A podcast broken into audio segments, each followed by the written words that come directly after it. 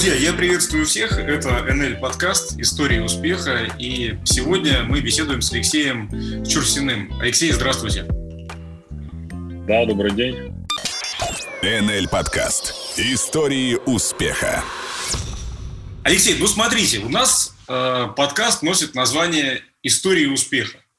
Это означает, что мы хотим знать вашу историю успеха, и мы хотим знать, с чего все началось. И если мы сейчас можем переместиться я вчера беседовал с вашей супругой, я так понимаю, что нам нужно будет переместиться на достаточно заметное количество лет назад, но тем не менее давайте переместимся и расскажите, с чего все началось, как случилось так, что вы оказались с этим продуктом, с, с этой компанией. Ну да, началось достаточно давно уже, если можно так сказать, потому что, по сути, полжизни уже, получается, мы занимаемся а, бизнесом NL, Началось все с сообщения на пейджер. Вот, то есть мне пришло, тогда были пейджеры еще, а, мне пришло сообщение на пейджер, а, позвони, номер телефона Оксана. А вы не знали эту Оксану, да? Вы не понимали от кого? Ну, сначала я не понимал, уже потом, когда позвонил, я понял, кто это. То есть это моя там знакомая, знакомая, знакомая, знакомая. Вот, через знакомую. И она, она мне сказала, вот просто, видимо, как ее научили, говорит, поменьше говори и жди, что человек ответит. Ну, то есть она технично позвонила, она говорит, слушай, надо встретиться, а, пойдем со мной в одно место сходим. Ну, то есть после того, как она представилась. Ну и вот э, я как-то согласился сразу же, потому что мне было тогда 24 года и никаких обязательств у меня не было, как говорится. Вот. Э, это одно место было съемная квартира в городе Барнаул, в которой э, тогда, если можно так сказать, находился офис НЛ, э, тогда еще New Life в Барнауле. Вот насколько мне не изменяет память, это был второй офис, наверное, после Новосибирска. Ну, то есть съемная квартира такая. И когда мы туда зашли с ней, там было очень много народу, люди что-то делали, какая-то суета была, то есть какой-то был движняк. Я на тот момент времени заканчивал высшую школу милиции в Барнауле. И, ну, как-то мне, мне стало интересно просто вот из-за того, что я, наверное, человек достаточно открытый э, всегда был. И люди, позитивная, позитивная обстановка, э, она как-то меня настроила на такой лад, что я слушал, что мне рассказывают, смотрел, что происходит, какие люди. Там тогда на встрече была Алена Васюченко, ну, вот это Оксана Марусенко, которая меня позвала, собственно, и, по-моему, Лена Чубарова тоже была. Ну, еще пару девчонок, то есть мы как-то так сидели за столом, было много девчонок, я один, и, ну, мне было прикольно с ними общаться. Вот. И после этой встречи, естественно, я ничего не понял, что за бизнес предлагают, но я понял, что надо куда-то с ними поехать на какое-то мероприятие и куда-то тусануть там, не помню уже в какой город, там, ну, короче, вот на какое-то событие. Я для себя прям уже после этой первой встречи определился, что ну да, надо ехать, что прикольная тусовка, интересные люди, хочу поехать с ними. А у того оказалось, что когда я узнал даты поездки, они совпадали у меня с госэкзаменами. В школе милиции вот. как раз. Да, да, да, высшая школа милиции, то есть выпускные экзамены, ГОСы, э, дипломные, как говорится. И э, то есть мотивация моя была настолько сильная, что я пришел к начальнику школы, генерал-майору тогда, вот, и говорю, слушай, мне надо срочно, у меня тут дело, можно мне как-то сдать позже или раньше экзамен. То есть вот настолько я был, э, видимо, замотивирован, чтобы поехать с ними, что я пришел, набрался наглости генералу отпрашиваться с госэкзаменов. Он, естественно, как бы надо мной посмеялся, послал меня э, куда надо. Вот. И, соответственно, моя поездка не состоялась с ними. Потом был период такой, э, пока я где-то месяца 4, по-моему, или 5, когда я вообще выпал из этой темы. Ну, то есть ГОСы, потом пошла практика у меня.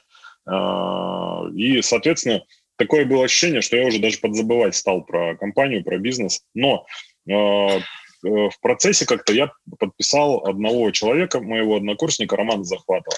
И так как связи не было, как сейчас, вот, что мы каждый день, там, 24 часа в сутки мы на связи, то есть WhatsApp там написал, все. Раньше же не было такого, сотовых телефонов не было у нас. Были пейджеры, и то, по-моему, как бы там через раз на них э, клалась абонентская плата, и соответственно, когда-то они работали, когда-то нет, потому что, ну, по финансам было, не скажу, что все хорошо. Вот. И, соответственно, вот этот мой роман захватов, единственный человек, я узнаю через третье лицо, что он, оказывается, развил бурную деятельность и там что-то кого-то подписывает, регистрирует, продает продукты, все. Естественно, я начал его искать там, как-то нашел его через эти сообщения. Вот, мы с ним встретились, я говорю, ну-ка рассказывай, что там у тебя происходит. Он говорит, да, я вообще там не буду работать в системе, а, вот, э, уже съездил в один регион, в другой регион, там, соседний город, там, подписал того, всего, продал там столько. Я, естественно, на ус себе мотаю и понимаю, что я пролетаю мимо кассы. Ну, после встречи тут же э, пишу там, звоню, уже не понял, не помню, связываюсь, в общем, с Алексеем Васюченко, непосредственно моим наставником, говорю, Леха, а как мне, что мне надо сделать, чтобы получать, захватывать деньги? То есть вот уровень понимания, чтобы ну, уровень понимания на тот момент бизнеса, он был вот такой. Ну, то есть э, я сейчас понимаю, как вот приходят новые люди, и они э, чего-то там делают правильно или неправильно, чаще всего неправильно. Именно потому что так же и я делал. То есть у меня в голове стояла, допустим, задача, что хоть какую-то копейку получить, соответственно, я может быть, готов был совершать даже неправильные действия, лишь бы только вот получать. Ну, то есть вот такое начало было, это вот самое-самое начало, я вам рассказываю. Вот. Ну и потом, естественно, мы начали с Романом более, больше, чаще общаться. То есть, по сути, он меня, так скажем, реанимировал, наверное, своими действиями, что я заново вспомнил об этой системе, как-то подумал, что если он даже работает без меня, без всякой помощи, там, соответственно, это может повторить другой любой человек. Ну и, естественно, начали потихоньку-потихоньку включаться. Потом у нас закончилась практика, мы освободились, так скажем, от обязанностей своих. Написали, я сразу же написал рапорт о том, что я не буду в органах работать. Ну и, соответственно, меня отпустили на свободу, можно так сказать, да, из погоны я снял и вот как-то начал включаться в этот бизнес. Но а, нам показалось города Барнаула мало на тот момент времени, нам хотелось захватывать регионы с Романом, и, соответственно, мы поехали уже там в, в город Томск, там тоже история долгая, и вот где мы познакомились как раз с Викторией. Ну, вот такое э, начало. Алексей, э, хочу задать пару уточняющих вопросов. Да. Э, скажу вам честно, из всех подкастов, которые на данный момент записаны, вы первый человек, который имел отношение к милиции милиционеров у нас еще не было вообще ни разу. И у меня просто такое вот, э, такое житейское любопытство. Почему вы пошли в милиционеры? То есть что, э, ну, что, что вообще было, как бы, какая была идея? Желание работать в органах или почему? Все было очень банально просто. А, я сам родился в деревне в Алтайском крае, и э, это были как раз вот 90-е годы. У меня мама была учительницей, соответственно, там по финансам было все очень-очень-очень слабо. Я уже там, наверное, с 14 лет начал где-то подрабатывать, искать какие-то подработки, ну, чтобы какие-то хотя бы карманные деньги у меня были. Вот. И потом я попытался поступить в какой-то институт, не поступил и пошел в армию. То есть два года я отслужил в армии, это был 95-97 год. И, соответственно, вот представьте себе, это был кризис конкретный, то есть 95-97 год, если вы вспомните, это ну, полное безденежье, возвращаться к себе в деревню у меня желания не было никакого. Ну и, соответственно, а отец у меня, они с матерью развелись, когда мне было 5 лет, он э, жил в Барнауле и работал как раз вот, э, в уголовно-исполнительной системе. Вот. И он мне такую идею сказал, говорит, слушай, ну что делать, как бы ситуация такая сложная сейчас в стране, давай хотя бы вот поступай э, в школу милиции, хотя бы на государственном обеспечении будешь, ну, хотя бы где будет тебе спать, там ближайшие там 4 года, то есть казарма есть, да, там, вот, будут тебя кормить и одевать, а там уже посмотрим. Ну и вот из таких побуждений, то есть не было у меня какой-то там, знаете, романтики какой-то такой, вот, что я пойду куда-то, и получается, что буквально отгуляв после дембеля месяц где-то, даже меньше, я переехал в другую казарму и одел просто форму милицейскую, вот и все. То есть э, в процессе уже мне стало интересно, я там познакомился с преподавателями, как-то стал с ними общаться. Это уже, наверное, был второй, третий курс. Вот. И какая-то вот появилась у меня такая тема, что, а может быть, правда, стать там, а, поработать, как говорили они, на земле немножко, потом там пойти стать э, юристом, адвокатом. Ну, и вот как бы был, был такой момент. Вот. Но в процессе я еще же общаясь с этими офицерами, преподавателями молодыми, я видел, как они живут в проголодь, где у них семьи живут там в общежитиях, как бы, то есть, и я уже начал э, для себя делать выводы относительно вот службы. То есть я не хотел так жить, у меня вот эта ситуация, то, что денег не было, она с детства у меня была, и, соответственно, как-то хотелось от нее избавиться. Вот. И уже, по-моему, на третьем курсе я э, сначала начал зарабатывать, что писал курсовики э, своим сокурсникам и там другим лентяям, кто не хотел писать курсовые работы там, вот, зарабатывал на этом. Кстати, очень хорошо, даже, наверное, больше, чем зарплата была преподавателей. Вот, то есть мне стоило просто на большую перемену выйти, там, пять курсовиков сделать а, и, э, как говорится, заработать практически зарплату преподавательскую. То есть для меня вот, когда этот был период сессии, был очень такой сладкий. Ну и потом я попробовал себя в риэлторской деятельности уже параллельно учебе. Вот, то есть там неофициально меня взяли на работу в риэлторское агентство, и там очень быстро как-то у меня получилось заработать 5000 рублей. На тот момент времени э, зарплата была там капитана, по-моему, или лейтенанта. Ну, то есть вот я был, если устроился работать в органы, она была что-то в районе трех с половиной тысяч, что ли. А тут я просто взял газету, на одной стороне газеты было «продаю квартиру», на другой стороне «покупаю квартиру». Вот нашел двоих таких людей, практически просто сидя на телефоне в течение получаса, за это заработал 5000 рублей. И я понял, что, ну, все, точно я не буду в органах, и уже как бы себя готовил к тому, что вот я доучусь, получу диплом и как бы закончу это дело, и все, и буду чем-то другим заниматься. Ну и вот как раз э, появился тогда, появилась тогда эта Оксана в процессе вот этом. Ну и, соответственно, вот такая история относительно моей службы у меня, э, я сейчас немножко забегу вперед, э, иногда, когда заканчивается запись определенного подкаста, не всегда такое бывает, но бывает такое. Вот мы побеседуем с кем-то из НЛщиков, и в процессе разговора всплывает какая-то фраза, и я говорю в конце разговора, вы знаете, вот если бы у нас, у нашей с вами беседы было бы отдельное подназвание, то оно было бы вот таким. А вы, Алексей, под название подкаста, которое бы я предложил для вот этого подкаста только что произнесли, оно будет такое, оно не будет, но если бы, оно было бы такое, таким около э, юмористическим. Э, НЛ-подкаст «Истории успеха», Алексей Чурсин, и тогда появилась Оксана, та самая. Да, да, да, да, да. Я почему вас спросил про милицию, потому что, знаете, я удивился, в некотором смысле мы с вами здесь коллеги, потому что так случилось, что я тоже э, поработал в органах, но только э, в пожарной охране. И причина была та же самая, потому что в то неспокойное время это считалось каким-то ну, вроде как мнимым островком стабильности. Вот то, что вы сказали э, на государственном обеспечении, и да, вроде да. как да, вокруг бушуют страсти, а ты вот стабильно в государстве живешь. Что было, безусловно, не совсем так. Алексей, но ваша супруга, с которой я беседовал накануне, Виктория, она же мне рассказала, как она с вами встретилась. И она рассказала, как она вышла из, э, кабин... из аудитории, где проходила лекция, вот, и увидела вас впервые вместе с Романом, которого вы сегодня уже тоже упомянули. И мне возникает вопрос, ну где вы взяли эти синие рубашки и красные галстуки? И почему именно так вы себе представляли людей, за которыми пойдет страна? Это тоже отдельный такой момент. А, вот есть такое понятие дублицирования, да, то есть повторение кого-то. И самый простой способ – это внешнее дублицирование. Ну, то есть э, для того, чтобы, допустим, быть похожим на кого-то там, финансовом плане, в плане там, разговора, в плане профессионализма, нужно время большое. Вот. И для того, чтобы быть похожим на кого-то успешного быстро, ну, то есть быстрее процесс этот запустить, э, просто можно было внешне преобразиться.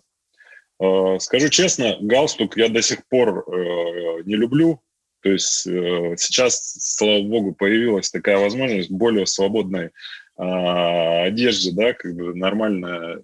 Это очень, очень, очень удобно. Для меня это прям, ну, мое. То есть футболка, джинсы и кроссовки – это вот моя такая самая комфортная одежда. Вот. А, а на тот момент времени была такая тема, а, мы, естественно, все хотели походить на Петра Чубарова, у него был, естественно, костюм, но как бы, когда в офисе находишься, там все равно тепло, и, соответственно, пиджак снимает человек. И у Петра были синие рубашки, там, ну, у него разного цвета были рубашки, много, вот. Но почему-то кто-то сказал, я уже не помню, что синий цвет – это цвет продаж.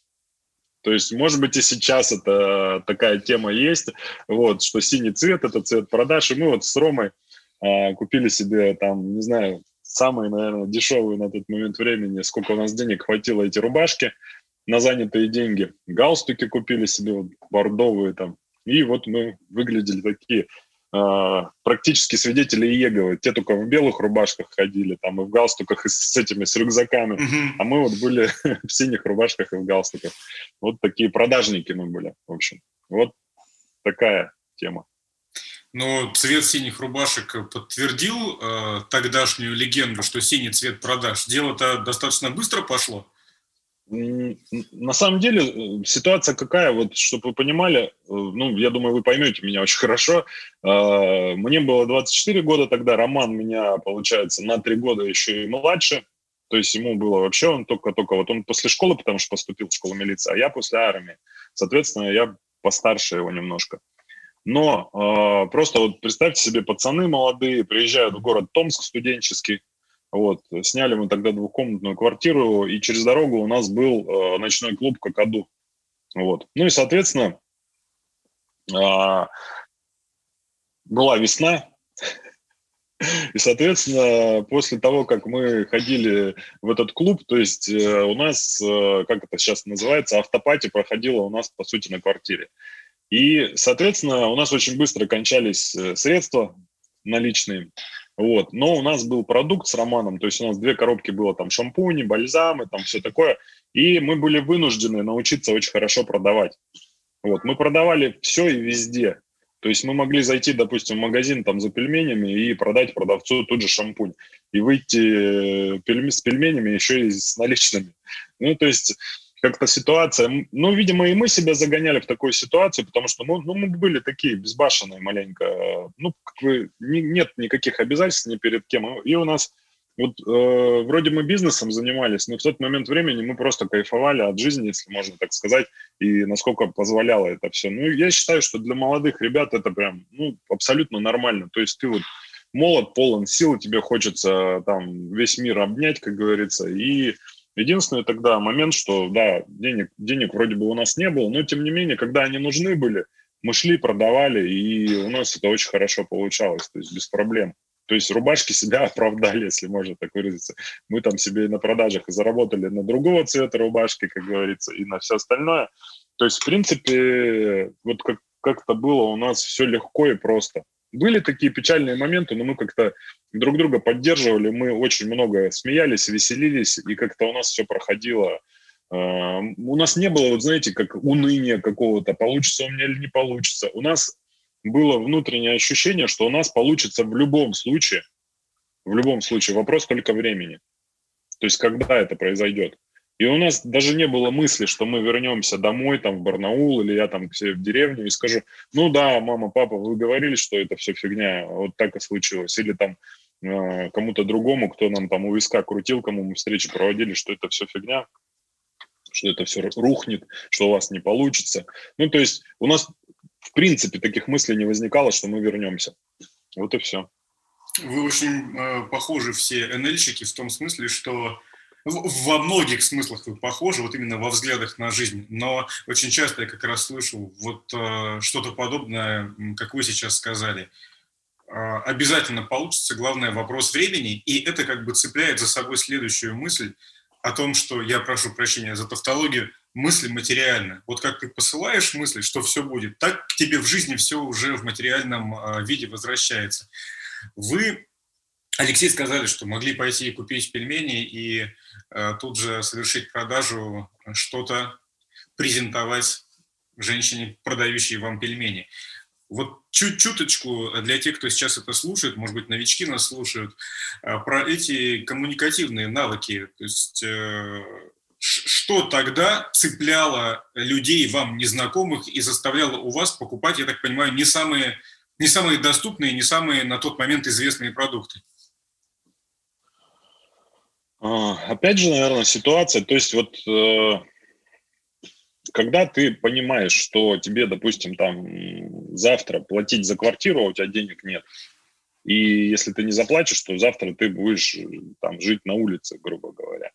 Вот. И у нас не было как-то варианта. Честно скажу, мы не проходили особо никакие тренинги. То есть за плечами у нас, если по обучению, по сетевому, если говорить, это была прочитанная мною книжка вот «Бедный папа, богатый папа» Роберта Киосаки.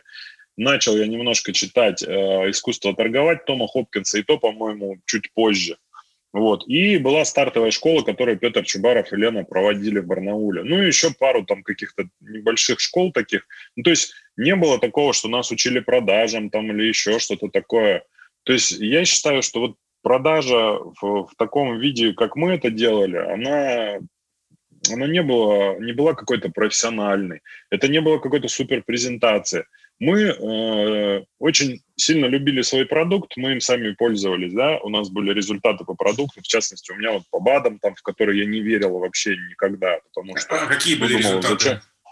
Ну, элементарно, я, допустим, там в свое время в Барнауле еще находясь, простыл очень сильно, и там лежал с температурой там несколько дней. И потом мне Алексей Васиченко говорит, слушай, вот бери Power Life, это иммуномодулятор был у нас э, такой, так, с таким названием, и, и пей прям по две капсулы каждые два часа. Я говорю, ну это же не таблетки, как это мне может помочь? Он говорит, вот если тебе не поможет, эта банка, которая тебе она тебе бесплатная. Если поможет, ты у меня две еще купишь.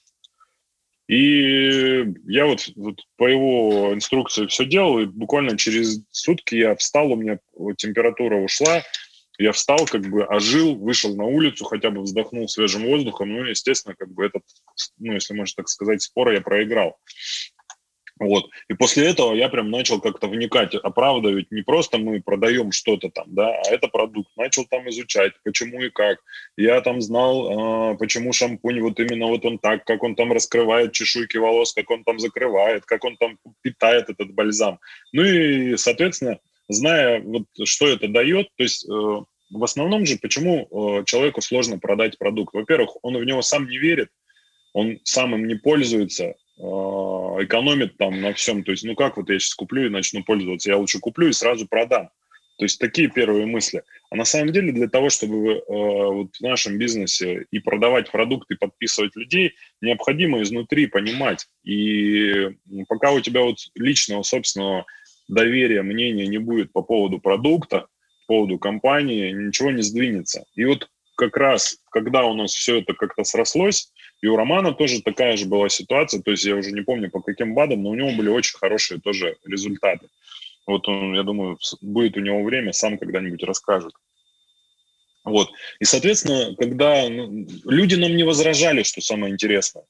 То есть мы такое что-то говорили, там какие-то фокусы, не знаю, показывали. Там, я помню, был у нас этот бальзам для волос ну, как бы казалось бы, что там за фокусы можно показывать, да, с бальзамом. Мы же не мыли голову там человеку, э, не накладывали бальзам. Но мы взяли фишку, что вот он такой концентрированный и густой, что открываешь крышку, его переворачиваешь, он даже не течет. То есть его нужно там надавить на тюбик, чтобы он потек. Хотя там, ну вот, и какие-то такие вот мелочи вроде, но, ну и плюс мы были вот реально такие вот, нам было без разницы, кто перед нами хоть там, не знаю, там мэра города Томска поставили бы, мы бы ему начали продавать. Вот. Даже если бы он там вообще первый раз мы его видели. То есть я думаю, что, наверное, здесь э, не просто одно, один какой-то момент, а здесь несколько моментов э, помогали нам. Первое – это нужда элементарно. То есть мы вынуждены были таким образом зарабатывать, да, продавая. Второй момент – у нас был интерес. То есть мы вот с Романом, допустим, мы соревновались с ним реально. И как-то это не было такое, что «а давай соревноваться». Ну просто у нас вот между друг другом вот была такая заруба, что вот кто больше продаст сегодня. То есть мы не договариваясь, брали там, допустим, какой-то набор продукта, и когда мы возвращались домой, то есть у кого будет больше наличных, а у кого меньше продукта. То есть не сговариваясь, но это происходило, и мы перед друг другом, ну так скажем, вот как-то соревнование у нас такое негласное было. Соответственно, было как-то вот И не было какого-то такого, вот я не продал, там что-то такое, грусть, там тоска, почему, то есть, а как, может быть, мне поучиться или еще что-то. Вообще таких мыслей даже не было. Ну вот. У нас было вот настолько, мне кажется, не знаю, мы были, наверное, вот э, на сегодняшний момент, если вот кто-то меня послушает, скажет, ну, отморозки конченые. То есть вот в этом плане, что нам вообще было по барабану. То есть мы знали сто процентов, что мы пойдем продадим. Не этому, так другому. Не, не другому, так следующему. То есть вообще у нас не было тормозов на тот момент времени. То есть у нас какой-то не было конкретной цели, может быть, по бизнесу всего скорее, почему мы его особо, ну, как бы что-то делали, вот, выживали, так скажем но не было конкретной задачи, к которой бы мы хотели прийти, какой-то конкретной четкой э, э, квалификации или там денежного дохода. Но вот в процессе мы были всегда, так скажем, надо деньги, пошли, сделали. Вот. То есть вот так было. И каких-то там фишек или еще что-то. Я даже сейчас не могу вспомнить, потому что не было это никакой системы ничего вот подобного не было, как сейчас, допустим, на сегодняшний момент, то есть настолько много инструментов у менеджера, у новичка, то есть, во-первых, там сеть магазинов, то есть, если раньше мы доказывали человеку, что у нас международная компания, где-то просто стоя на улице, тупо, да, или там где-то в каком-то месте непонятном, то сегодня элементарно за плечами новичка э, огромная просто компания с 20-летним там стажем, куча офисов, там, ассортимент продукта, я его даже выучить сейчас, наверное, до сих пор не смогу, да, какой он огромный, каждый день что-то новое появляется практически, да, вот, а тогда у нас были вот эти шампуни, бальзамы, БАДы, и вот мы как-то двигались. Хотелось кушать, вот.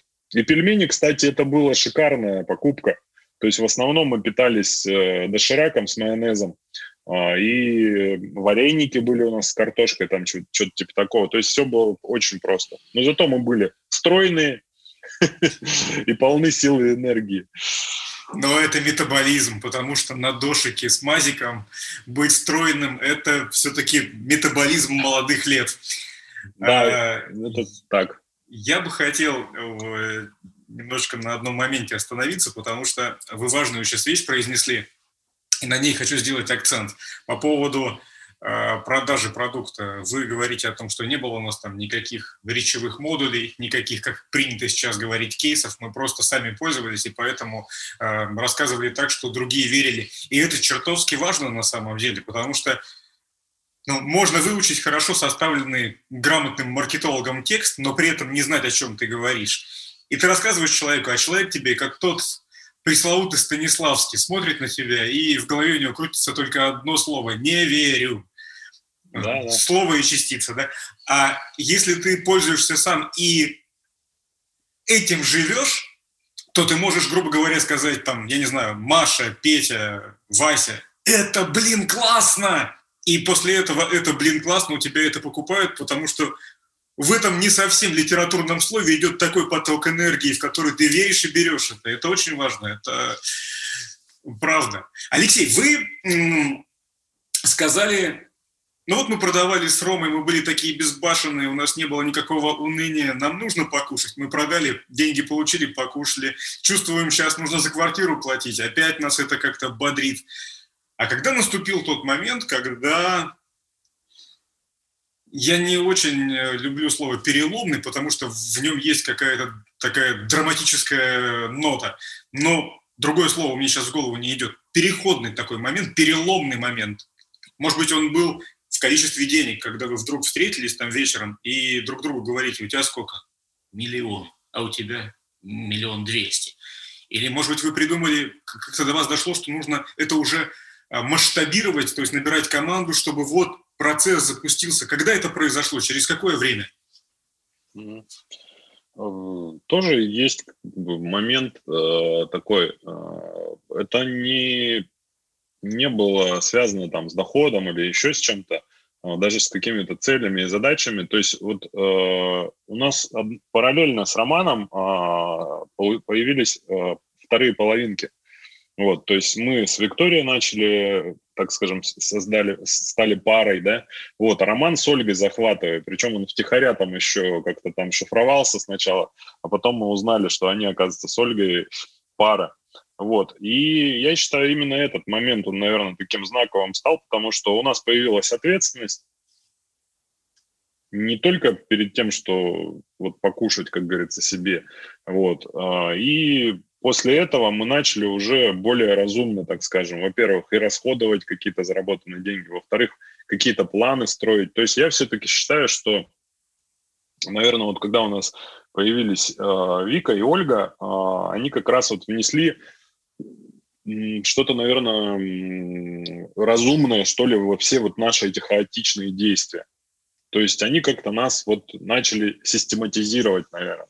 Вот. И именно вот с этого момента, я думаю, что и начались у нас истории именно построения бизнеса. Не просто там каких-то хаотичных действий, лишь бы там нужду какую-то закрыть свою, да, там элементарные какие-то потребности, а именно планировать будущее и, соответственно, двигаться вперед. То есть у нас уже мы начали думать о каких-то конкретных целях, планах, там купить квартиру, там, э, там то все, ну как бы вот я я считаю вот именно этот момент, вот. То есть не связано это даже было, наверное, с бизнесом, если можно так сказать. Это были личные отношения, то есть ну, момент, наверное, созревания какого-то вот в плане то, что ты готов брать ответственность там за, не просто за себя, но за семью уже.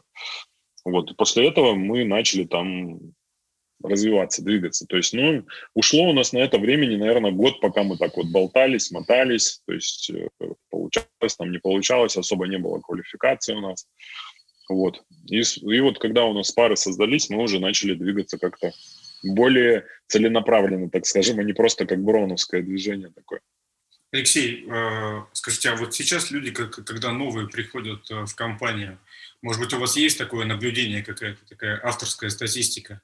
А быстрее двигаются как раз те, у которых есть ответственность перед кем-то, или такие свободно, свободные одиночки? А, ну, понимаете, как сложно, наверное, сейчас э, какую-то статистику такую сказать, да. А, но все-таки я думаю, что когда у тебя есть поддержка еще и дома, то есть ты же не все время как бы в бизнесе, у тебя же жизнь еще есть, да, вот. А, когда у тебя есть еще дома поддержка, никогда тебя там постоянно подкалывают, а, миллионер, понятно, там сетевой, баночки свои продаешь, да? Вот. В основном же так происходит. Самые близкие люди нас самые сильно ранят. То есть вот представьте, у меня мой отец родной, он до, наверное, да не знаю, наверное, там сколько, мы уже зарабатывали уже больше миллиона в месяц, уже там что-то там покупали им путешествия там, вот, а, а, а он все говорил, ну что вы все свои порошки там продаете, что ли? То есть у него было такое вот, ты когда трудовую книжку ты заведешь, он меня спрашивал. То есть вот представьте, звонит мне, типа, как дела, а у него первый вопрос, ты что там ну, на работу-то устроился? Вот, это самые, ну, как бы близкие люди. А как, ладно, еще мы жили на расстоянии, представляете, если бы на одной территории мы жили. Вот. Это было бы вообще жесть. Я, и я как бы, ну, не то что понимаю, я представляю, как тяжело людям, когда, вот, допустим, один человек из семьи, кто-то там в системе, да, он там весь воодухотворенный, воодушевленный, он хочет там этого, того, всего, у него перспективы в глазах, пока он общается вот с, ну, с менеджерами, там, с коллективом в офисе. А домой приходит, и его начинает просто тупо смывать все остальное, вся остальная семья. Представляете, как, какая жесть просто. И, соответственно, я считаю, что, конечно, когда двое в одном направлении думают, то есть муж и жена, это, естественно, усиливает э, тандем такой. Я считаю, что это очень круто. И поэтому, мне кажется, я статистику сейчас не привожу, у кого там лучше получается, но я думаю, что легче ну, в эмоциональном плане все эти сложности переживать. Потому что, ну, не все так. Я, естественно, не рассказываю там какие-то там, вот, было сложно, потому что это никому не интересно, да. Вот, но тем не менее были какие-то моменты, когда ты морально просто там устаешь или еще что-то. Но когда вот есть поддержка, ты чувствуешь, что вы вместе в одном направлении движетесь, никто мозг там тебя не клюет, это очень сильно тебя держит на плаву. Поэтому я считаю, что у пары больше, не то что больше перспектив, ну это мое личное мнение, что пара, она гораздо а, интереснее мне вот была бы, если, допустим, вот я в поиске сейчас первой линии своей, да, я бы, мне бы интереснее было подписать сразу же э, пару семейную, вот, нежели там одиночку. Вот, потому что я был и в той, и в другой ситуации. Понимаете? И я знаю, что в ситуации, когда нас двое, это э, гораздо выгоднее. Вот. Вы упомянули те самые пейджеры. Я их прекрасно помню, эти самые пейджеры. Да, да. У модных были пейджеры текстовые, у немодных были пейджеры просто цифровые, ну а у совсем не модных никаких не было. И они завидовали да. модным. И знаете, с одной стороны, как бы из-за того, что вот этих социальных сетей, возможностей коммуникации было меньше, чем сейчас, вроде как проще, да, потому что те, кто хочет тебя, опять же, если использовать современный термин, похейтить, то есть как-то поненавидеть, у них не было тогда инструментов до тебя донести, какой ты плохой, какой ты там, сетевик и участник нехорошей организации с порошками. А сейчас такая возможность есть. Вы сталкивались вот в то время с каким-то ну, неприятием, помимо того, что вас подкалывал отец? А, вот. И, ну и, собственно, ну как это влияло? Потому что я знаю, есть люди, которые очень, очень болезненно воспринимают вот э, такие ненавистные высказывания, их прям выбивает это из колеи. Ну, вы знаете, э, если, допустим, раньше не было какого-то, как вы говорите, хейта, да, и там социальных сетей, то раньше было сложно э, людей где-то там элементарно для того, чтобы человека дома поймать, это нужно определенное время ему позвонить.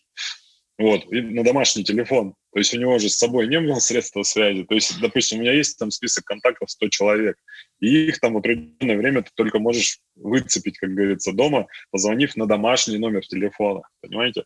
Вот, и, допустим, там он на встречу пришел, если он, э, ну, с первой встречи ты ему как-то там не понравился или еще что-то, то потом с ним связаться возможности, в принципе, уже и нет. То есть он элементарно там трубку не берет и все. А, вот.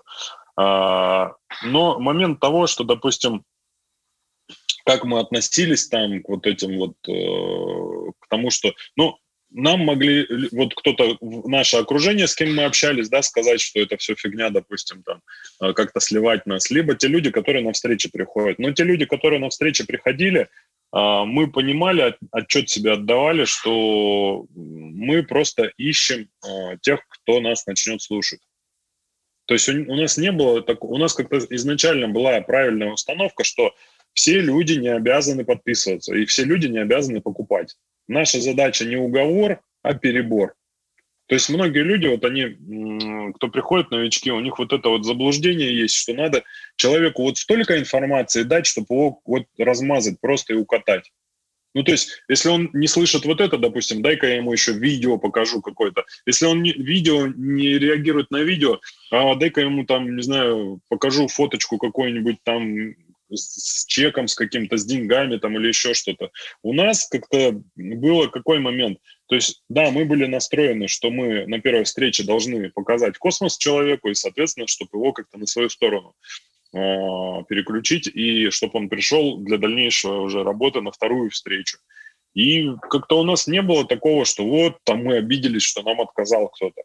Петр с Леной нас учили всегда, знаете, к какому моменту, то, что, во-первых, это перебор, мы просто ищем, ну вот как есть же колода карт, там 36 карт, допустим, есть 4 туза 100%, и они не сразу лежат, все эти 4 туза. То есть по одной, по одной, по одной, по одной, раз туз, хоп, в сторону отложил его и так дальше ты найдешь все четыре. Но вопрос, ты можешь их сразу четыре, они по порядку лежат, может быть, там через э, определенное количество людей.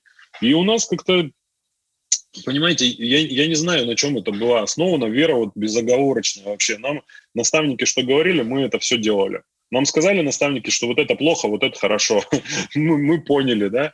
То есть для нас как-то не было вообще, мы не ставили под вопрос, вообще под сомнение то, что мы слышали от своих наставников. Вообще ни один момент. И благодаря, наверное, этому мы и действовали. У нас, знаете, если можно так сказать, у нас были шоры, вот как у, у лошадей, у беговых, да, там у скакунов. У, не, у нас были шоры, и мы ничего, ничего не вижу, никого не слышу. Вот я иду, у меня есть своя задача, я знаю, что мне нужно сделать, конкретные шаги, что мне сказать на первой встрече, на второй встрече, и это приводит к результату. И это и реально работало. Мы вообще не слушали каких-то хейтеров, там кто-то нам говорил, что это все фигня, но мы понимали вот то, что они-то, эти люди там останутся вот при всем своем, а мы пойдем дальше, так скажем. Вот, и поэтому и сейчас тоже, вот, допустим, люди, вот социальные сети, там, хейт какой-то, ну, ну, не заходите в социальные сети, если это вас так напрягает. Ну, просто там сделайте эксперимент провести можно над собой, да, вот я не зашел там в социальные сети там на три дня, легче мне стало, что я не вижу там хейта этого или не легче. То есть технически как-то постараться, ну, а, обмануть ситуацию, что ли. Потому что главное понимать, какой момент. Я занимаюсь правильным, хорошим, добрым делом, я людям несу добро, пользу, но это на самом деле так. Потому что сегодня, ну, допустим, в такой непростой ситуации, тем более, которая сейчас происходит, 2020 год, все кричат, быстрее бы он закончился, да, вот.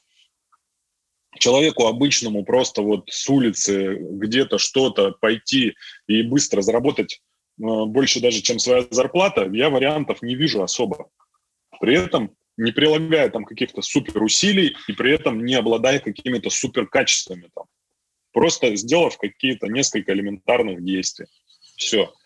Поэтому я считаю, что в свое время, э, по-моему, от Романа Товстика я услышал такую вещь. Вы представляете, говорит, себе в голове, что у вас вот, ну, как э, волшебная рука, да, золотая рука. И к кому бы вы, к чему бы не прикоснулись, все превращается в золото.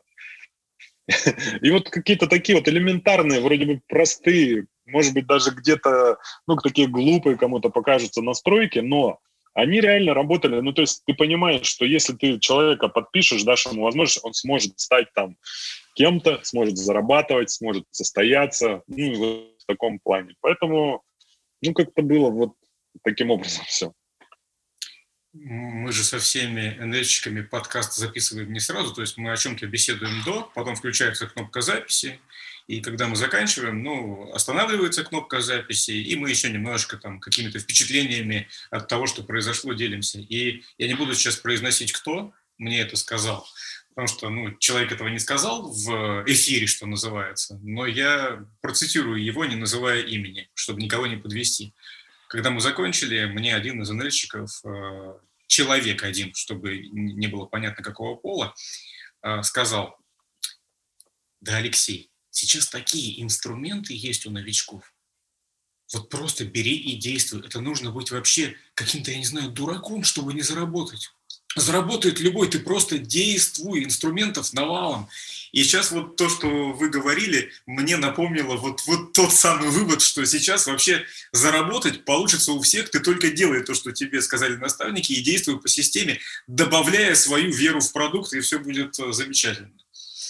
Да, Алексей, расскажите про свои э, первые деньги большие, которые вас впечатлили, ну вот, которые для вас были прям ого. А, так, первые 10 тысяч долларов, к которым мы стремились, а, мы заработали, это было декабрь, э, было пятилетие компании, это получается 2006 год, наверное, да, пятилетие компании. То есть это декабрь 2005 года, мы заработали за месяц 10 тысяч долларов. И когда мы вот только начинали, у нас с Романом, допустим, ну, так как мы близко общались, была вот эта цифра, как бы такой единорог, прям так, 10 тысяч долларов, все это круто очень. А, что самое интересное, а, на тот момент времени не было возможности, допустим, работы онлайн или еще что-то. И очень много денег мы тратили, допустим, на какие-то переезды, потом сотовая связь появилась. Вы наверняка помните, что были сначала такие карточки, да, ты покупаешь карточку э, в интернет-салоне, да, там, и как-то там ее активируешь, и у тебя связь. И вот у нас э, однажды к нам э, Андрей Баскаков, это наш менеджер в Тольятти, зашел домой как-то и увидел, что у нас на холодильнике с Викой до потолка, до самого несколько стопок карточек мегафоновских стоит. То есть мы на связь тратили столько денег, что ну как бы люди там не зарабатывали в месяц столько. То есть у нас была структура в разных регионах, и, соответственно, очень много денег уходило просто на переговоры. Если я, допустим, мог остановиться, то Вика, она не могла остановиться, она останавливалась только когда баланс заканчивался. И когда мы, допустим, с ней работали, я в Томске, она, по-моему, в Самаре или в Тольятти, для того, чтобы мне с утра с ней созвониться, надо было сначала положить ей на телефон денег, и только тогда я мог дозвониться до нее. И как-то вот эти 10 тысяч долларов, я помню, что мы купили мне костюм там какой-то дорогой, купили ноутбук, Вики что-то купили. И как-то мы не заметили даже вот этих денег. То есть у нас в процессе уже появились какие-то другие задачи, квалификацию закрыть или еще что-то. И у меня, я прям не скажу, что, знаете, как вот какая-то сумма, и я прям там не знаю, какой-то испытал восторг или еще что-то. Даже сегодня, вот у нас деньги есть все время, да, то есть мы не ограничиваемся абсолютно ни в чем, ни в чем, а, но нет какой-то вот прям финансовой. Так, заработать бы мне 10 миллионов в этом месяце. Какого-то такого нет. То есть у нас, допустим, мне интереснее гораздо, что вот у меня буквально, у нас здесь в Казани сейчас очень хорошо, очень бурно развивается бизнес, и ребята есть, Азат, Алсу Фазлыевы, пусть на меня никто не обижается, ну просто вот это прям пример такой самый свежий, да, я испытал колоссальное удовольствие, ну, как бы какое-то такое удовлетворение. Он мне позвонил и говорит, слушай, мы купили участок под дом. Вот за 4 миллиона. И, представляешь, у меня еще деньги остались наличные. А он, э, они с женой Салсу, они певцы эстрадные здесь, в Татарстане. И они вот потом, ну, они нам рассказывали свою историю, что они все в кредит покупали. То есть у них никогда не было денег, долги какие-то, ипотека там. Он говорит, представляешь, телефон идешь и то в кредит берешь, там, допустим, новый. А сейчас пошел за наличку, купил iPhone, пылесос, участок за 4 миллиона, и еще деньги остались, ты представляешь, наличные. У меня такого состояния никогда не было. И вот в этот момент мне, допустим, гораздо кайфовее, что ли, если можно такое слово потребить, нежели когда я вижу, допустим, там несколько пачек денег у себя в сейфе. Ну, как-то, не знаю, может быть, э, я там как-то неправильно мыслю, но тем не менее. И вот какие-то такие истории, допустим, были э, буквально там месяц назад на новоселье у Андрея Баскакова, который давно с ним мы работаем, наша первая линия. А вот, э, он достроил свой дом, наконец-то, шикарный, там, в Тольятти, и мы были на новоселье. И тоже я испытывал огромное удовольствие от того, что вот он рассказывает, как дом показывает. Я вижу, насколько вот он ну, счастлив, что он его достроил, заехал. Ну, как бы вот и эмоции человеческие, мы как-то с Викой, не знаю, что я, что она переживаем гораздо сильнее, нежели там вот эмоции от каких-то своих там покупок или еще что-то. Ну, мы очень любим, допустим, путешествовать. Нам нравится там куда-то перемещаться, там еще сейчас вот границы так как не все открыты, так можно сказать, да. Ну вот как-то меньше мы путешествуем, то есть нет возможности такой просто физически, да. Вот. А так от путешествия мы испытываем впечатления очень сильные. Но все-таки вот а, когда ты видишь, ну, как твои люди, вот они как-то вот, ты знаешь, что он вначале там вообще ни во что не верил, а тут вот он вот все вот это получает, ну, это гораздо сильнее эмоции. Меня, по крайней мере, вызывает. Я не знаю, есть ли у меня такое право подтвердить ваши слова, но вы упомянули Алсу, а я с ней беседовал.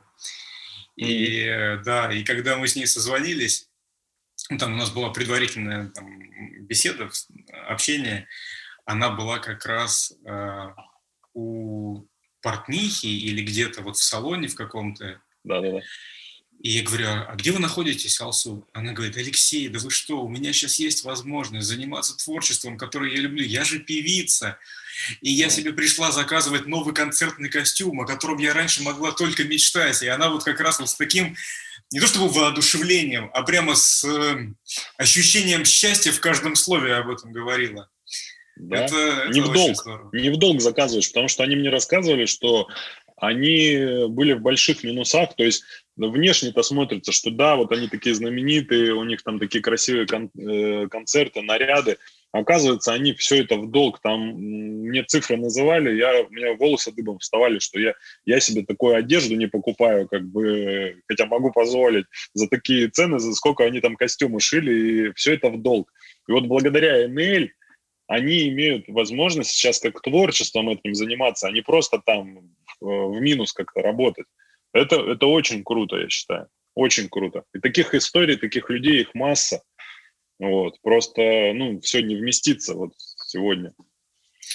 Насколько вам важно, Алексей, чтобы вот рядом с вами работали в вашей команде ну, то, что принято называть «мои люди»? Или технически можно работать с любыми? Просто для одних это важно, другие говорят, ну, Могу тренировать любых. Для меня это очень важно. То есть, э, чтобы люди были э, с похожими принципами, такими же, как у меня, по жизни просто. Вот. Он может, человек этот, он не особо там супер какой-то успешный в бизнесе, может быть, не все у него там круто и супер, но элементарно, когда я, допустим, сажусь с ним разговаривать, мы друг друга понимаем, бывает, что с некоторым понимаем мы друг друга без слов. То есть таких людей много, они на там, у меня куча приятелей, там, друзей, которые, которые, там, может быть, не добились супер каких-то результатов в бизнесе. Да, у них есть квалификация стабильная, там, вот, но мы дружим, и мы можем просто там сесть, посидеть, пообщаться вообще на какие-то отвлеченные темы. Это люди есть там в других структурах параллельных вообще, которые к моему бизнесу никакого отношения не имеют. Но для меня, да, важно, чтобы как-то вокруг меня были люди, с кем мне интересно. Вот. И бывает такое, что, ну, конечно, я где-то перебарываюсь, приходится перебарывать себя, потому что много людей приходит э, в бизнес, и э, с кем-то ты работаешь сначала через силу, но потом все равно стараешься сделать так, чтобы все-таки эти люди, они становились по принципам, по каким-то там э, жизненным установкам похожими на нас. Потому что, ну, по-другому большого дела не сделаешь. Но это мое личное мнение.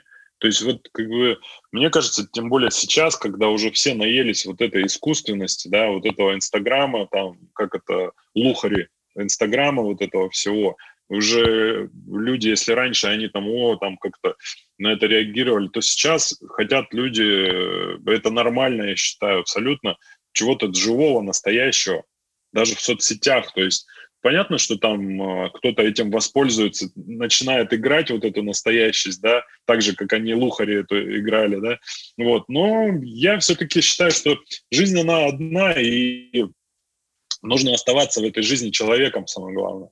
Вот. То есть сколько ты зарабатываешь, и кто-то такой э, там по статусу, это одно, одна сторона медали. Но если ты за этим, за всем там, ну, как бы это помягче выразиться, человек э, Нехорошим, да, да. Да, нехороший, да, так скажем, да. Вот, то все равно ты счастья в жизни у тебя нету. Ну вот, как бы ты красиво не выглядел или как ты не выглядел там в соцсетях, круто. Поэтому вот я все-таки считаю, что правда, она все-таки важнее. И э, честные отношения с людьми, они важнее. Если, допустим, мне кто-то не нравится, я так и говорю.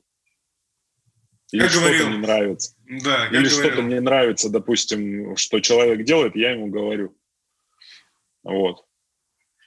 Я вспомнил героя фильма Данила Бодрова. В чем сила, брат, да? А я думаю, да. что сила, сила в правде. Да. Может быть, это как-то неправильно, может быть, правильно, но это мое, оно мне близко. А, у нас неожиданно, Алексей, разговор э, перешел в разговор такой по душам. Но это как бы, как получается, разговор, мне кажется, его так и нужно вести. И надеюсь, что слушателям этого подкаста будет это интересно.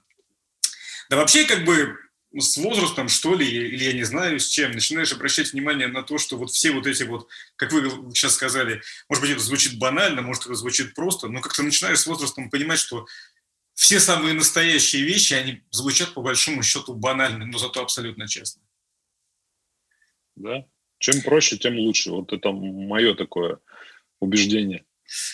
Алексей, а вот вы сейчас, вот, имея опыт и наставничество большое, и да и жизненный опыт немало, вот когда приходят новички, вы можете уже вот так, я не знаю, как э, судьи или наставники в шоу «Голос» как поворачиваются, когда в этих, в этих креслах и, говорят, и уже понимают, что вот из этого выйдет звезда. Вы можете э, также, вот глядя на человека, пообщавшись с ним немного, с вероятностью, не знаю, процентов 80-90 сказать, о, из этого получится, а вот из этого вряд ли. Ну, просто вы не озвучиваете это, но про себя такие отметочки делаете.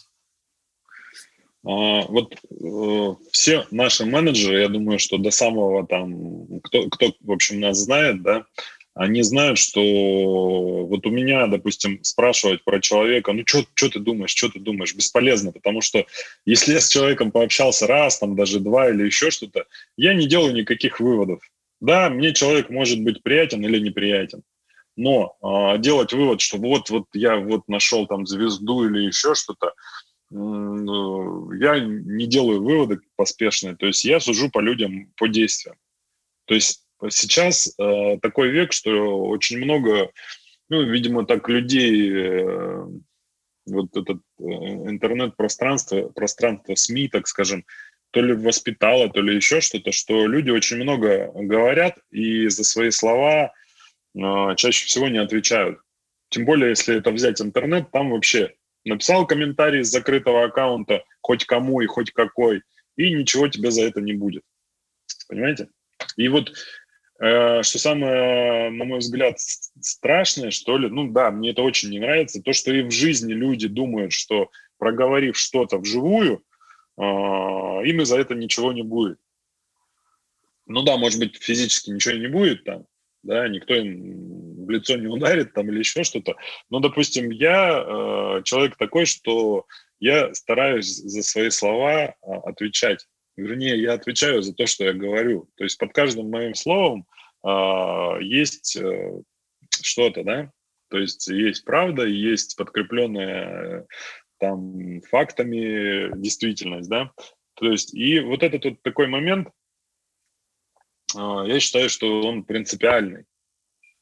Вот. А, и делать выводы о каком-то человеке с его слов, то есть вот он, мы же встречаемся, мы общаемся, там неважно, там где-то мы сидим в зуме, либо мы лично общаемся. То, что он мне наговорил, даже если он сказал, блин, все супер, я вот об этом только и мечтал, все я буду делать, там это, это, пятое, десятое, ну, никаких выводов я не буду делать. Есть люди, которые очень круто себя презентуют. Очень круто. Сейчас, ну, благо, масса информации, масса всяческого обучения. И есть люди, но, тем не менее, не факт, что это будет так на самом деле, что этот человек, он будет делать, действовать. Ну, э, во-первых, это мое личное такое отношение, что я не сужу по словам о людях. Во-вторых, это опыт очень большой, то есть огромное количество людей прошло через нас, и я могу сказать, что чаще всего те, кто себя там пяткой в грудь, как говорится, стучат и говорят, что, блин, я с вами на всю жизнь, там еще что-то. Чаще всего это не очень хорошо заканчивается. Вот, поэтому я не делаю выводов о людях просто с их слов с одной встречи, с двух встреч. Я могу судить э, о людях только по поступкам, по их действиям, и все. И потом уже в процессе мы уже становимся ближе, начинаем, общ... начинаем общаться, и, соответственно, уже да и то, как, как какие-то выводы о человеке, вот я же не наделяю себя вот этой божественной, так скажем, миссией, что ты вот такой будешь звезда, ты там не звезда, ты там вот будешь бриллиант, а этот вот миллионер там будет. Ну, я считаю, что это не мое. Вот. Человек сам должен проявиться. Естественно, я максимально все, что от меня зависит, как от наставника, я делаю для человека. Но все-таки львиная доля его успеха и результата – это он сам. В любом случае. У вас был трудный момент, когда вы хотели э, уйти из компании? А, трудный момент, когда я хотел... А, нет, наверное. Были такие мысли, что, блин, достало все там. Ну, знаете, как элементарная, наверное, лень нападает, да, вот, блин, достали эти люди, там неохота ни с кем общаться, встречаться, кого-то всех там видеть.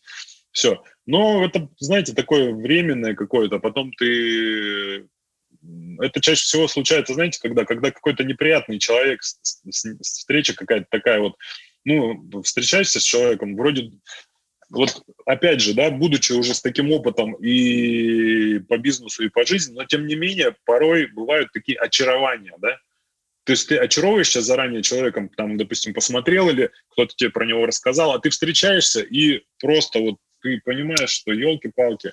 И вот это то же самое, что ты очаровался, тебя вверх подняло, и потом расплющило, когда ты разочаровываешься. И вот для меня, наверное, вот такие моменты, они, вот, когда ты себя чувствуешь вообще, ну, то есть обманутым каким-то, что ли, вот если можно так сказать. Э, и, соответственно, все-таки я стараюсь, опять же, заранее ничего себе не придумывать про человека. Потому что чем больше ты очаровываешься, тем сильнее потом приходится разочаровываться. И вот эти вот эмоциональные качели, зачем они нужны? То есть они очень сильно, ну вот меня лично выбивают. То есть и я как-то вот, допустим, даже если есть интересный какой-то для меня, по моему мнению, человек, я все-таки себя эмоционально стараюсь немножко приземлить перед встречей с ним, то есть не испытывать каких-то там а, эмоций относительно того, что вот какой чувак крутой, если он придет, у нас все круто получится. И тогда легче переносится, там, если он отказал. А вообще лучше, как э, в свое время наставники нас учили, заранее просто, если ты хочешь вообще эмоции не испытывать, заранее себе скажи, он не, не подпишется. Все, сто процентов. Просто я должен отработать по максимуму. Вот. И тогда эмоциональных вот этих качель нету. А так, чтобы там уйти из компании, ну, э, я себе не представляю, чем я буду заниматься. Вот куда уйти, зачем? То есть э, я не вижу себя нигде. То есть куча там предложений там сыпется, естественно, потому что общаешься не только с сетевиками, просто с предпринимателями. О, сейчас вот у нас стартап, там сейчас у нас то, пятое, десятое. Ну, как бы, не знаю, не хочется. Вот, например, человек там пришел в компанию, заработал там свои деньги, которые он хотел. Ну, потому что все хотят заработать деньги, что уж там, да а, получил свой автомобиль, а то и не один, построил дом, имеет возможность везде путешествовать, то есть достиг какого-то понимания независимости от денежных знаков в этой жизни. А как, э, как вот в этот момент не остановиться? То есть, ну, не сдуться, да, не, не застыть вот на, на этой высоте или не упасть, что еще хуже. Ну, на мой взгляд, в жизни вот помимо там а, материальных всех задач есть еще же интерес. Ну, то есть, понятно, ты там закрыл все свои потребности, машина, квартира, там, дом, не знаю, там еще что-то, одежда, путешествие. Но есть еще такое понятие, а, ну, для меня оно выражается словом интерес. Должно быть интересно. То есть тебе должно быть интересен процесс. То есть интересно тебе должно быть жить. Есть люди, у которых куча денег, и там еще на 10 поколений хватит, но интереса у него нету к жизни. То есть он уже все попробовал, он уже везде был. Это то же самое, что есть такие люди, допустим, мы там из Турции возвращаемся в очередной раз с командой, ездили, допустим, и рассказываем, блин, такая поездка, там все, он говорит, Турция, да ну нафиг. Вот, или, допустим, там еще куда-то ты там э, с людьми поехал, там со своими съездил, ты возвращаешься, там, ну, элементарно, там вот мы в Амстердам, допустим, поехали с, с казанской группой. Ну и как бы Амстердам нам, ну, нравится самим, как бы сама страна, там все вот это люди, там то все. И вот вывезли небольшую группу людей, так до сих пор они вспоминают, и мы вспоминаем. А кому не скажешь, а, Амстердам, да, я там уже 50 раз был, что там делать? Ну, там все, там это, легалайз и все, что там, ну, ничего интересного. Вот. И как бы ты понимаешь, что вот как раз у человека у этого, у него как раз вот уже все, финиш. Ну и что делать-то как бы, да? Вот. А когда у тебя в жизни есть интерес, то есть интерес элементарно там найти человека, развить его там, сделать с ним что-то там. То есть наш бизнес, он же, знаете, как в чем его кайф, то, что он бесконечный, если можно так выразиться, в плане вот как раз интереса. То есть э, каждый раз у тебя какая-то все больше и больше задача, даже не в финансовом плане, а, допустим, вот опять же, у нас, кстати, с Ромой Захватовым было это изначально как-то, не знаю, вот это вот заруба, да, а ты смог, сможешь вот этого там подписать или нет? А вот этого ты сможешь подписать или нет? Элементарно, будет он там работать или не будет, но сам факт, что ты его зачекал, грубо говоря, ну вот как бы и весь наш процесс, вот все эти 20 лет, если оглянуться назад, они вот благодаря тому, что у нас интерес есть, а, они, вот этот интерес нами и движет, никакие не финансовые задачи. Я вот сейчас вот осознаю, да, почему я, допустим, четких цифр там не помню, которые мне бы там удовлетворение принесли. А именно вот интерес нами двигает. Естественно, когда ты, допустим, а, не чувствуешь в людях, которые рядом с тобой, там, а, вот какого-то такого же драйва, ну, как бы это прям не то, что беспокоит, а это, ну, как, ну да, беспокоит, наверное, и хочется, чтобы и вокруг у людей такое же было, потому что, ну, не все люди такие, естественно. То есть есть люди, правильно вы говорите, вот они вышли на какой-то уровень, а, там, дом, квартира, там, машина, все, и они как бы вот пребывают в таком состоянии. А дальше-то что? Ну, как бы жизнь-то она на этом не заканчивается. Поэтому для меня вот э, интерес какой-то вот что-то такое, что я еще не умею сделать, с кем я не умею еще договориться там или еще что-то. Э, вот это мне позволяет как-то не, ну, грубо говоря, там не унывать и там не доживать, короче говоря, вот в таком вот хорошем состоянии, да, возраст дожития такой, блин, в бизнесе. Спасибо вам большое, Алексей, за этот разговор. А что вы пожелаете тем, кто дослушал, я надеюсь, с интересом до этого момента? А, ну, что хочу пожелать? Э, в наше непростое время, прежде всего, хочется пожелать, чтобы все были здоровы, да, это раз. А второй момент, чтобы все-таки находили в себе силы не отказываться от своих мечтаний. Вот. Э, то, что все абсолютно достижимо, то, что материально вообще без проблем достижимо. Вот. Вопрос только лишь времени и э, целенаправленных действий, постоянных действий, не рывками какими-то, а постоянных, регулярных действий. И все тогда будет, ну вот, себя как-то стараться в таком состоянии поддерживать. Ну и пусть всегда у вас будет интерес к жизни. Спасибо большое. А, друзья, это был НЛ подкаст «История успеха». Мы беседовали с гостем этого выпуска. А, спасибо большое. Это был Алексей Чурсин. НЛ подкаст «Истории успеха».